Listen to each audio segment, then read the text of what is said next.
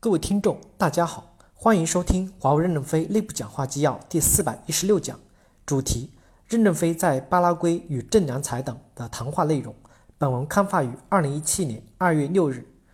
正文部分，第一部分，拉美市场，全世界未来几年风云震荡，波涛起伏，拉美会相对的平静。拉美经济已低到不能再低了，政治上开始从左转右，经济上也会逐渐的缓慢增长。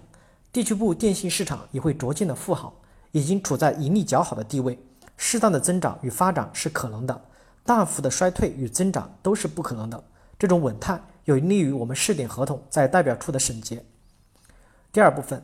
我们要开始进行合同在代表处审结的试点，就像军改以旅营联为基本组织一样，我们也模仿旅大部地区部资源中心、机关资源化、资源市场化、营。代表处作战平台，连代表处系统部项目管理中心，我们也要用现代的工具，减少我们的管理的层级，增强一线的作战能力与现场的决策权力。公司将来除资金管理、账务管理、审计与内控由中央集权外，在数据全透明的基础上，将经营决策的权下放到作战团队，团队有权有责有利，自己制约自己。若果一个营拥有一个师的作战能力，那么营长就是师职。少将连长就自然产生了。感谢大家的收听，敬请期待下一讲内容。